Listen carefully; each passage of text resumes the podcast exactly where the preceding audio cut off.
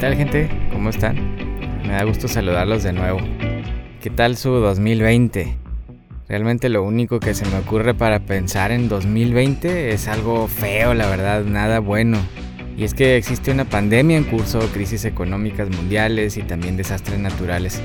Hasta aquí todo suena a lo que todos ya sabemos, ¿no? Pero me gustaría profundizar un poco más. La crisis que estamos viviendo no queda en el COVID en la pérdida de empleos o en desastres naturales. Yo siempre he dicho que las crisis siempre sacan lo mejor y lo peor de nosotros y ahí es donde quiero detenerme un poco. Este año ha sacado a relucir que todos, absolutamente todos, somos frágiles, débiles y vulnerables. Y algunos o quizá muchos no se habían dado cuenta o pensaban que no era así. Ya entrando en tema, quiero contarles una historia de un tipo llamado Pablo un amigo de Jesús que tuvo un problema. Hay una parte de la historia de Pablo donde él narra que padece algo muy grave y lo describe como un aguijón clavado, un mensajero de Satanás que ha sido enviado para bofetearlo, imagínense eso. No nos olvidemos que Pablo es amigo de Jesús. Sí, quizá como tú y yo, que creemos en él. Y bueno, pues si no crees en él, de igual forma está interesante lo que sucedió. Ahí te va. La historia cuenta que Pablo pidió a Dios tres veces que le quitara ese aguijón. Y Dios le contestó algo que la verdad yo no sé por qué Dios actúa de maneras tan locas y extrañas que parecieran contradictorias con lo que todos quizá entendemos que Dios es. A Dios se le ocurre decirle, con mi gracia tienes más que suficiente, porque mi poder se perfecciona en tu debilidad. Total que Pablo en ese momento entendió que tener un aguijón clavado solo lo hacía candidato a que a través de su vida el poder de Dios se perfeccione.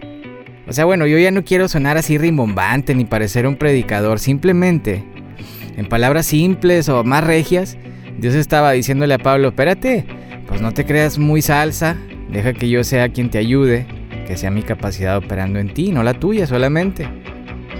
Y aquí quiero hacerles una pregunta, ¿ustedes qué piensan? ¿Creen que Dios le quitó el aguijón o que no se lo quitó? Voy a dar un momento para que piensen. Muchos piensan que Dios nunca le quitó ese aguijón a Pablo, porque nunca dice que Dios le haya respondido, sí, ok, ya, ya no tienes ese aguijón, ya, tranquilo, ya relájate, ¿no?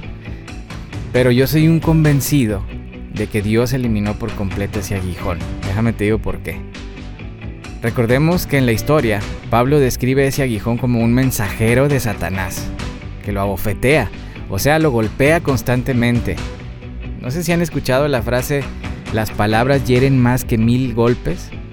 Pues yo creo que Pablo, lejos de una enfermedad o dolencia física, ese aguijón representaba una tortura mental, proveniente de un mensajero del mismo diablo, sí, un mensajero, o sea, alguien que su trabajo es comunicar cosas a Pablo y no creo que nada lindas.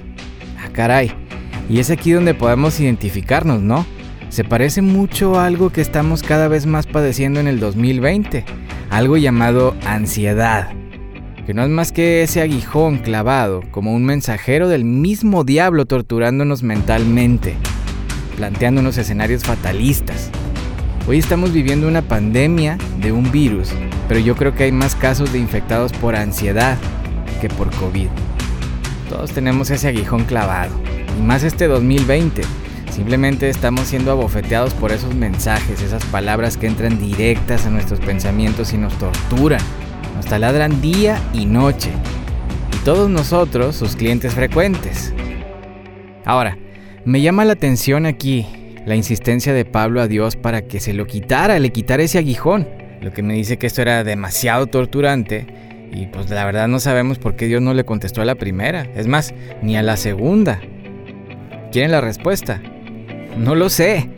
No tengo la menor idea por qué Dios no contestó a la primera o en la segunda vez si Pablo estaba siendo torturado, caray.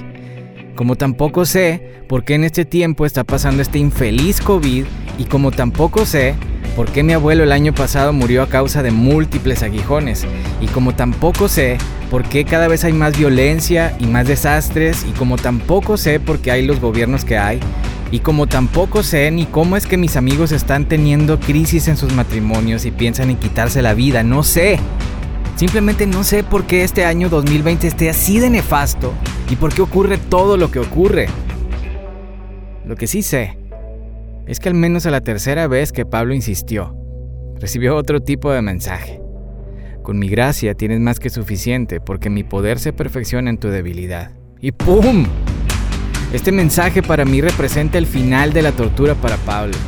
Representa todo lo contrario a lo que la ansiedad de escuchar al mensajero del diablo representaba. Dios acabó con la tortura en una frase, en un mensaje, como dando una sopa de su propio chocolate. Con mi gracia tienes más que suficiente porque mi poder se perfecciona en tu debilidad. O sea, en palabras simples. No está tan mal que seamos vulnerables, no está tan mal que seamos débiles. Ahí está la respuesta. Ahí está esa máscara de oxígeno para respirar. Ya somos candidatos y cada vez somos más los que tenemos las características necesarias para que Dios perfeccione su poder. Venga, caray, ese aguijón no es para siempre.